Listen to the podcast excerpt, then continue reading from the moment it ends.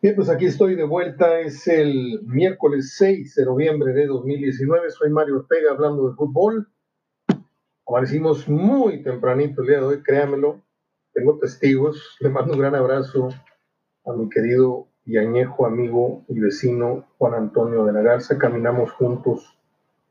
Yo me, salí a caminar a las 5 de la mañana. A los 6 me lo topé él y todavía caminamos otra hora más. Así es que Hoy sí le pusimos muy fuerte a la caminada, al ejercicio, este, para tratar de cerrar bien el año. Eh, un gran abrazo, Piero. Me da mucho gusto saludarte. Eh, te apoyo. Cuentas con todo mi apoyo moral y en lo que yo pueda. Y a ver si aterrizamos algún proyecto por ahí. Te agradezco el apoyo también que me vas a dar en futura fecha eh, con esto de HDF Radio. Mm, ¿Cuántos temas hay muchas efemérides también el día de hoy muy buenas para platicar sabroso de algunos tópicos de la televisión del ayer. Hoy cumpleaños aquel actor, ¿se acuerdan ustedes de, aquel actor que hacía el papel del doctor Smith? El famoso doctor Smith en la, serie de Perdidos en el Espacio. Él se llamaba Jonathan Harris.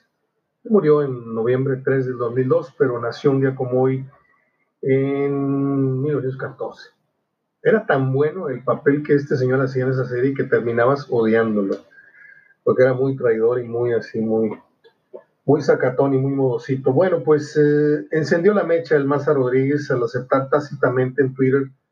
Alguien escribió, le preguntó que por qué había salido la América y, y como que le sacó la vuelta al tema y alguien contestó por él eh, que a él, al Negro Medina y a no sé quién más lo cepillaron por no entrarle al juego de mocharse con Mohamed en su momento, cuando era técnico del América.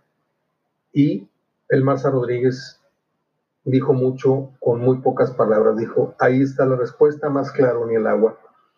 Entonces esto ha desatado muchas eh, polémicas eh, en diferentes plataformas. Yo cumplí nada más con pasarles esta polémica al, al, al blog HDF, no es versión mía, para mí no es una leyenda urbana esto de Mohamed ni de otros técnicos. Eh, el moche en el fútbol existe, los dobles contratos existen, las actas de nacimiento alteradas existen. Que no hay manera de comprobarlo, no, pues no, no tenemos acceso, no somos periodistas de investigación. Ojalá y algún día algún periodista, así como Toño Moreno, algún día reveló lo de los cachirules, ojalá y algún día eh, alguien se metiera. Bueno, de hecho, el, fantasma, el fantasma el fantasma Suárez se ha caracterizado en, años recientes por ser un, periodista de, punta en este tema de la investigación. De hecho, acabo de publicar ahora la segunda parte de la, columna La pluma de, de no sé quién, donde viene revelando todas las tranzas de los contratos y de las comisiones de los entrenadores, en fin. Está muy buena la lectura, está larguita, no es un, editorial de 20 renglones, hay que leer unos 5 o 10 minutos. Se la recomiendo, está publicada en el blog HDF desde muy temprano. Regresamos de caminar a las 7.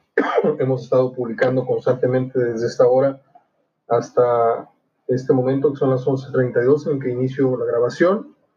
Y espero estarla publicando, eh, bueno, mandándole más bien al servicio HDF por Hotmail, a los que reciben este servicio por Hotmail y a los que reciben de manera privada eh, estos envíos, que no es una publicación pública. ¿eh? El servicio HDF es solamente para, para ciertos clientes VIP y otros que están en vías de serlo. Estamos mandando eh, el programa en vía, de, en vía de prueba para ver si luego se animan y nos ayudan para este fin de año que viene muy, muy fuerte. luego les explico personalmente a cada uno cuál es la problemática que enfrentamos a nivel casero, a nivel familiar tenemos un problemita de salud de mi mamá y estamos muy, muy preocupados y muy apurados al respecto.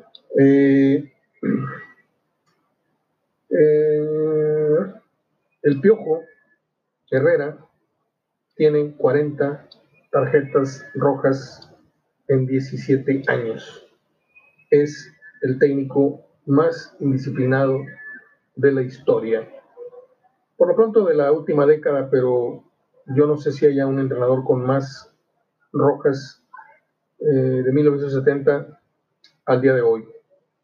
Y en esto podemos incluir a los más rijosos como don Nacho Treyes, don Carlos Miló, que en pan descanse, don Carlos.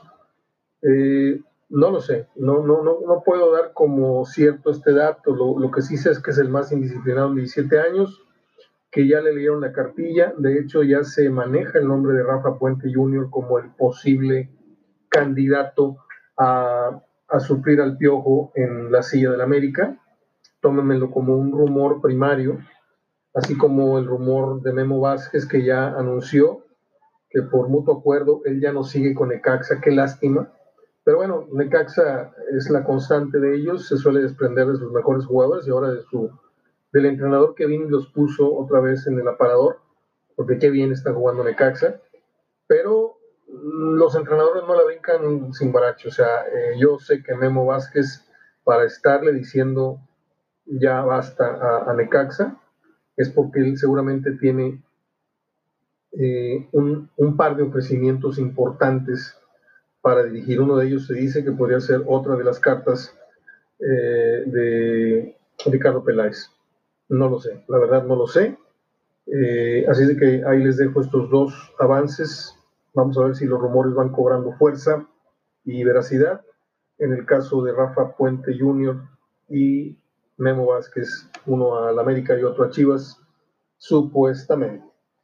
Eh, hay quien dice que mi querido Jaime, Jaime Covarrubias, lo estoy leyendo, no dura dos meses. Yo le puse un like nada más por, por, por, cortesía, Jaime, por, por, porque te das cuenta que te leí, pero no creo, ¿eh?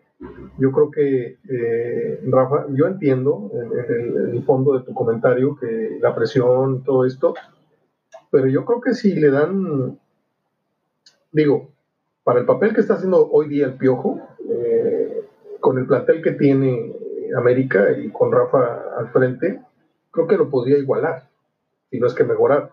Pero si le dan tiempo de establecer bien sus criterios tácticos y todo, yo veo un gran técnico en ciernes. No sé qué opinas tú, que eres entrenador.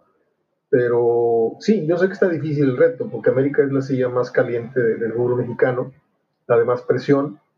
La otra supuestamente es Chivas, pero hoy Chivas Chivas este, sabemos que está en una crisis histórica impresionante, como Monterrey, lo dije ayer, la peor crisis eh, de la historia del Monterrey, haciendo a un lado aquel tema de Hacienda, haciendo a un lado aquel tema de, yo creo que esta, esta crisis, por toda la, la economía que hoy gira en torno a Monterrey, por toda la inversión, por todo lo que se tiene en materia de jugadores, para mí es la crisis más fuerte que se tiene desde que yo tengo memoria en esto del fútbol y vamos a decir que es desde que yo los veía jugar en el tecnológico con 8, 10 mil y 15 mil gentes a inicios, finales de 70 y inicios de 70. Para mí esta es la, la, crisis más severa que está enfrentando Monterrey, a pesar de que pueda calificar y lo que ustedes me digan, esos son, esos son trucos que tiene el torneo corto, se disfrazan mucha mediocridad con, con éxito con el solo hecho de colarse a una, a una liguilla. Esto lo, lo, tengo muy claro y lo he dicho N cantidad de veces.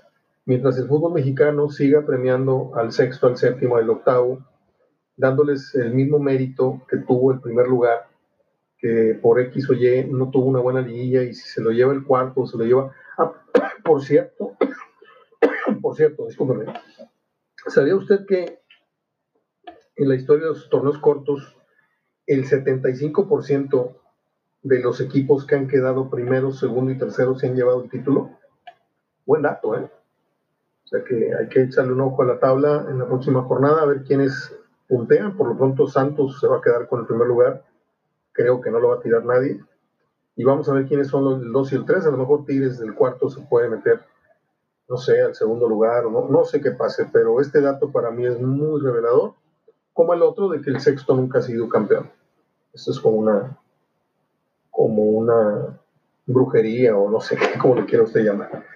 El piojo, otra vez vuelvo al tema, 40 eh, tarjetas rojas mm, me parecen, o sea, ya perdimos en este país la capacidad de asombro en todo, en todo, andamos muy, muy tranquilos, puede haber una masacre, pueden matar niños, pueden eh, ocurrir pueden tirarle la cabeza de fulano de tal en la puerta de su casa. Hoy ya nadie se espanta porque nos hemos acostumbrado al, horror.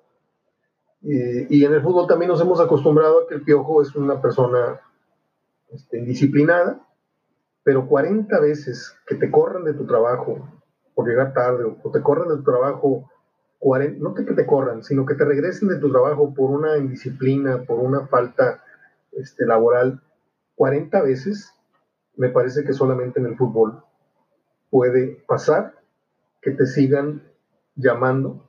Yo sé que el Piojo tiene sus atributos como entrenador, pero el aspecto disciplina, por eso este país está, creo yo, en muchos sentidos muy mal, porque los valores, porque la disciplina, porque eh, la empatía, porque muchas cosas, pero una de ellas es la disciplina.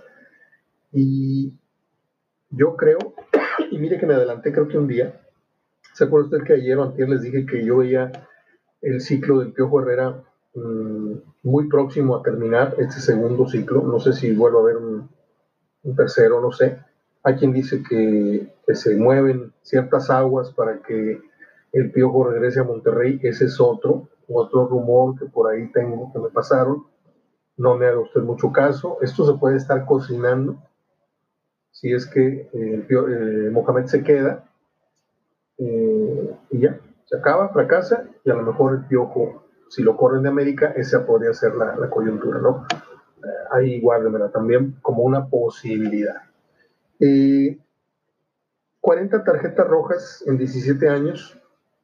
Mm, vamos a poner que de esas 40, 10 fueron rigoristas, que no debe haber sido expulsado y que el árbitro eh, en cuestión le, tiene mala fe y que lo votó porque le cae mal.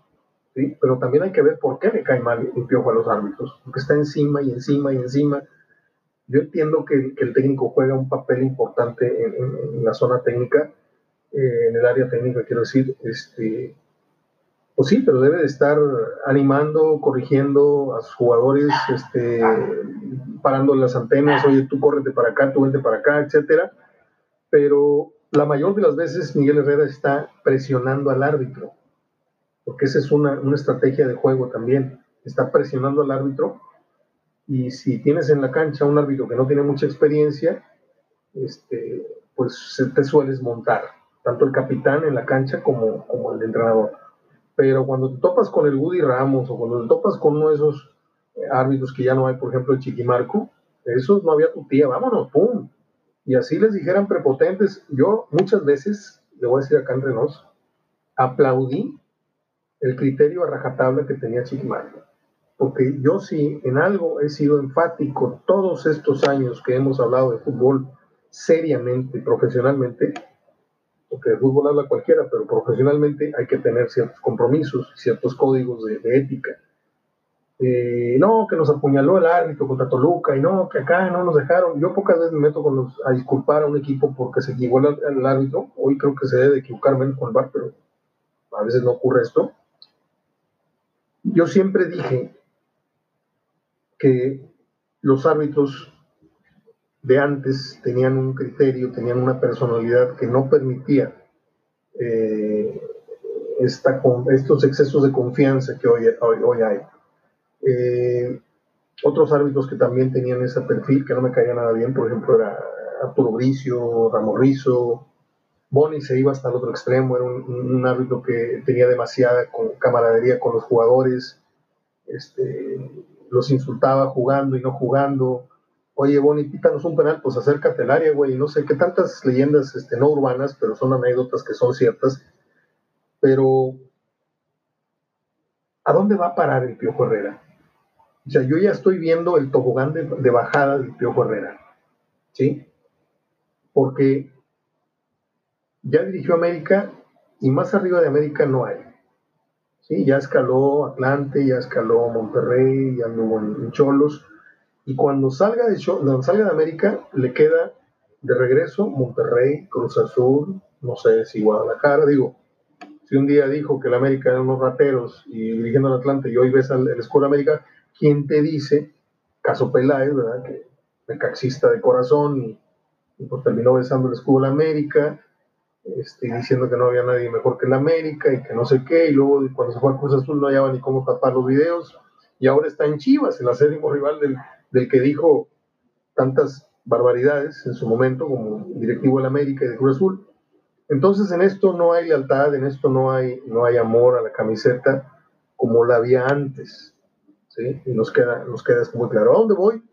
A que si el Piojo Herrera no madura en estos meses que le quedan como técnico del América, porque para mí nadie, a mí nadie me saca de la idea de que el Piojo Herrera tiene los días contados, no sé si seis meses, no sé si tres, sí, pero su tiempo, el final de su tiempo, de su ciclo en América, yo lo veo muy próximo.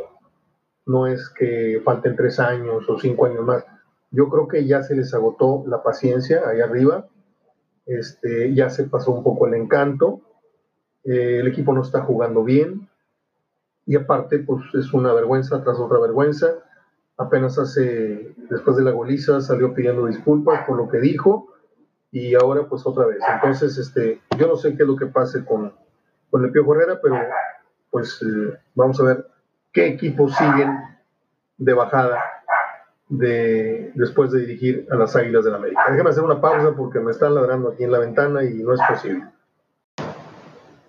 Listo, una disculpa. Ya fuimos a encerrar al perrito. Tenemos perrito chiquito, entonces apenas lo estamos educando. Eh, cierro el capítulo del piojo. No sé si les llamó o no la atención la reflexión, pero eh, esto sirve para la vida también, ¿eh? para la vida cotidiana. Este, hay quienes están en muy buenos puestos, en mucha bonanza y, y a veces la prepotencia o, o, el sentirse, no sé, intocables o no sé, y de repente estás chiflando sentado en la banqueta. ¿Sí? El Pío Herrera yo he sido el primero en, admirar e incluso en, señalar que para mí es uno de los fenómenos más interesantes a estudiar o a reflexionar por lo menos de cómo un, un, peladito, por decirlo de alguna manera, un peladito, hagan de cuenta que ahorita estamos eh, viendo el final de Ángel Reina y ¿qué, qué opinamos de Ángel Reina? casi casi lo mismo que el Piojo ¿eh? cuando era jugador. Tipo peleonero, un tipo de barrio, un tipo mal encarado, un tipo grosero, de pocos modales. Y nada que Ángel Reina en la vuelta de 10 años estamos hablando de que está dirigiendo a la América. Yo no me lo imagino, pero ya pasó con Miguel. Miguel era de los jugadores más raspas, más, más corrientitos que había en todo sentido. ¿eh? Como defensa eran tirapatadas, este, lo corrieron de la selección, lo corrió Miguel Mejía por, por corriente, por, por inconsciente, lo bajaron, no lo llevaron a la Copa América y desde ahí él odia a Miguel, en lugar de reconocer sus errores. ¿sí?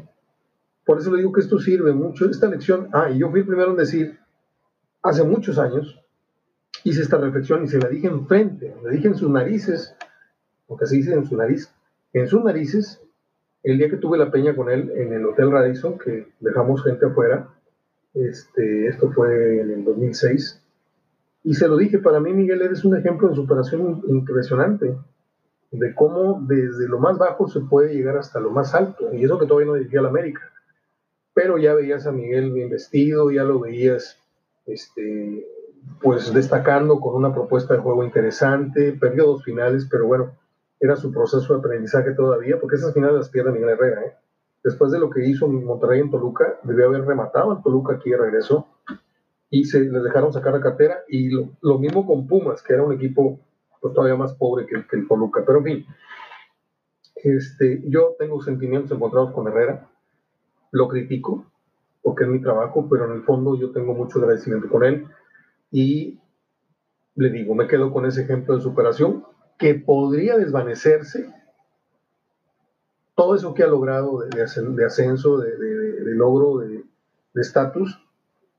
Hoy lo vemos en la televisión, cada tres minutos sale anunciando Sky, no sé qué, aventando el saco y, hizo muchos anuncios para el gobierno y ganó millones y millones. Hoy Miguel Herrera debe tener tranquilamente 100, 200 millones en el banco. ¿eh? Se lo digo sin, sin parpadear, o sea, sin titubear. Tranquilamente, porque toda la derrama económica que ganó estando un ratito nada más, un ratito en la selección, no sabe usted la cantidad de dinero que, que, corre por ahí. Más lo que ha ganado como entrenador, más lo que ha ganado en otros uh, negocios por ahí, jugadores, en fin.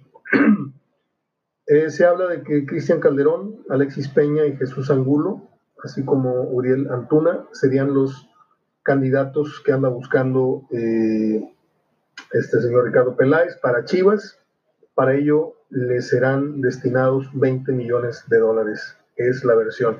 Y también se habla de que Abuse no lo quisieron en Chivas, lo descartaron como candidato por viejo. ¿Quién le manda a Abuse a tener pelo blanco? El hombre es un entrenador sasasasazo, pero entrenador sasasasazo.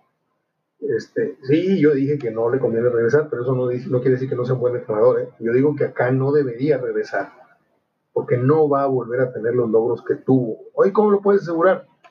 Pues ya les dije, si tuviera un jugador equivalente a Suazo, y tuviera un portero equivalente a Jonathan, y tuviera un mediocampista equivalente al otro y el hoy Monterrey, a pesar de que anoche ganó 6-0, y no le quiero restar la alegría ni el contento a nadie, pero ganarle 6-0 al Cafetaleros es como si el equipo de la prepa le ganara a los de sexto año. No puede haber un criterio, no puede haber una objetividad. Obviamente vas a lucir, cae bien, sí cae muy bien el resultado, ya entrando al tema de Monterrey anoche. Cae muy bien porque Jansen mete tres goles, porque el otro niño salió que malísimo, mm, al menos ante equipos de baja, de poca monta, se manifestó. Ya si no lo hicieran, bueno, pues. Pero el tema de Jansen está interesante, porque fíjese usted en qué fecha estamos. ¿Recuerda usted en qué fecha llegó? ¿Recuerda usted en qué fecha les advertimos? No solamente yo, muchos eh, comunicadores advertimos que Jansen iba a estar más o menos agarrándole la onda al agua que se toma aquí, a la calle donde vive, a su número telefónico, a, hablarle por señas y dos, tres palabritas en español a sus compañeros. De hecho, ayer la rueda de prensa que dado, las declaraciones las da en inglés. Me da mucha risa porque los periodistas están así como diciendo, ahorita llegando a la redacción a ver quién me traduce todo esto porque la mayoría no lo mastica, la verdad. Eh, yo si fuera Funes Mori estaría preocupado porque haya sido cascarita o no cascarita, Jansen está encendido. ¿Sí? Es como los bateadores que andan de vena, la sacan del parque, tres, cuatro juegos seguidos, los tienes que seguir poniendo. ¿eh? Yo no sé, pero yo a Jansen lo veo jugando, no sé si de inicio o jugando media hora o 45 minutos, pero Jansen va a jugar con, contra Cholos, porque el tipo ahorita trae, como dicen los, los talladores, este, los que juegan póker este, o los que tiran los dados para entrar en la mano caliente. Eh, vamos a ver qué pasa, eso se lo platicamos el viernes.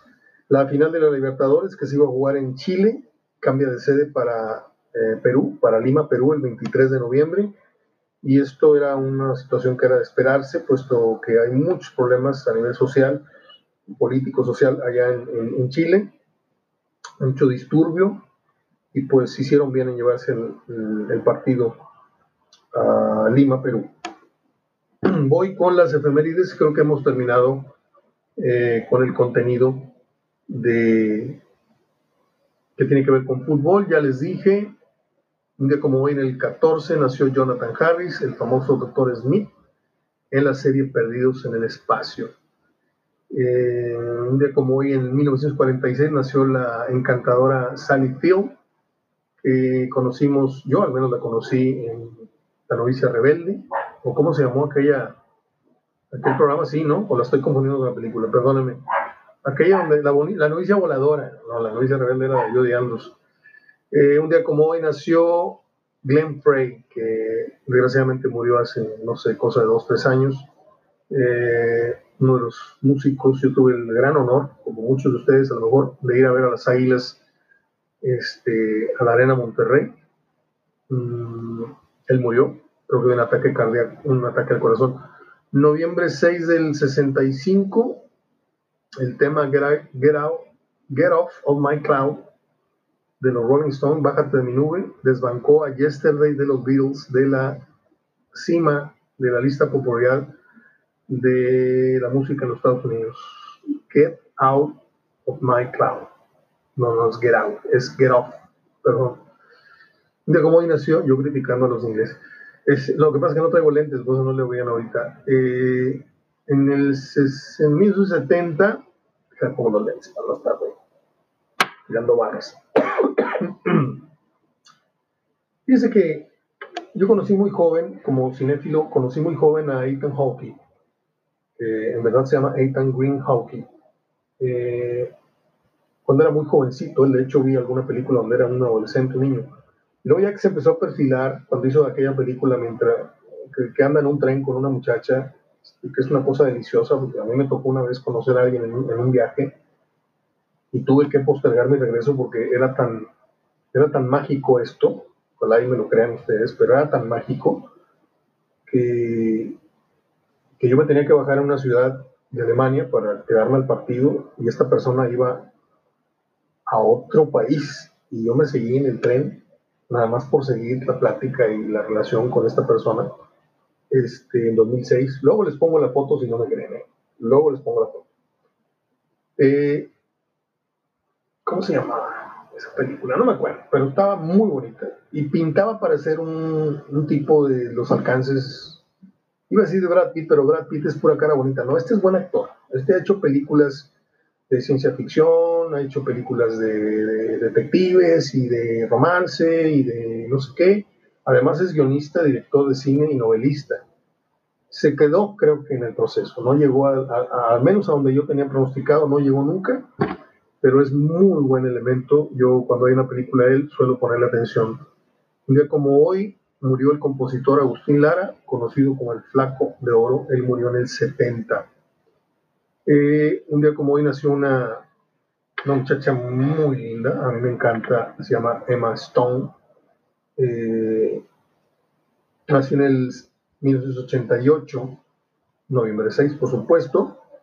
Eh, nada más, nada más les voy a decir eso. A mí a mí me encanta, sus ojos me, encantan. Un día como hoy, en el 2006 murió Miguel Aceves Mejía, el famoso mechón canoso aquí en el frente.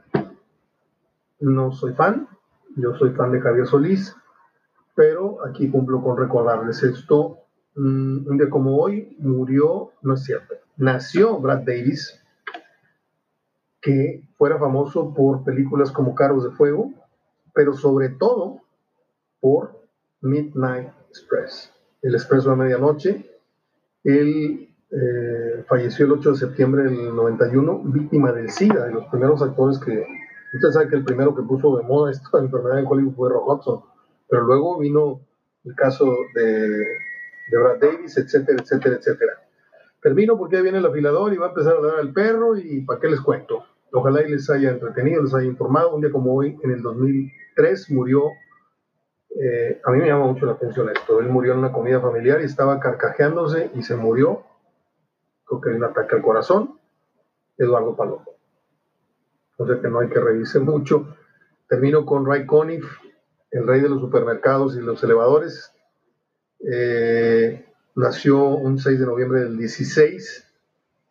Mi papá tiene, bueno, yo tengo discos de mi papá, long plays, LPs, varios, porque era un músico para ese tipo de gustos, ¿no? A la gente adulta le gustaba mucho oír la música instrumental, y los coros de Ray Conniff. Él hizo la música, ganó un Grammy por haberle puesto música a la película nada menos que al Doctor Chivago. Murió el 12 de octubre, curiosamente, mire lo que son las cosas, me estoy enterando. Murió el mismo día que murió mi papá, un año antes, 12 de octubre de 2002. Ya me voy porque me voy a poner a chillar. No, no se crean es todo, hay mucha Champions, pero mucha, mucha Champions el día de hoy. Este, yo aquí no ando pamparroneando que soy experto en Champions, pero hoy juega el Bayern, de hecho ya están jugando contra el, contra el Olympiacos, este, la Juventus está jugando contra el Lokomotiv, al ratito juega la selección mexicana, la sub no sé qué, la que trae el Chima Ruiz juega contra Japón, juega el Atlético de Madrid, contra, creo que uh, el Bayern. La Roma juega en acción. Hoy también juega Santos Chivas. En la Copa hay mucho fútbol, pero de la, de la Champions hay demasiado. Así es de que pues vamos a hacernos un taco y a sentarnos a ver fútbol. Y espero que les haya gustado el programa de hoy. Soy Mario Ortega, les dejo un gran abrazo de gol. Mi agradecimiento por todo lo que ya saben, con quienes he hablado, y el compromiso es, si tenemos vida y, salud, estar aquí de nuevo hablando de fútbol mañana. Gracias. Ahí los días.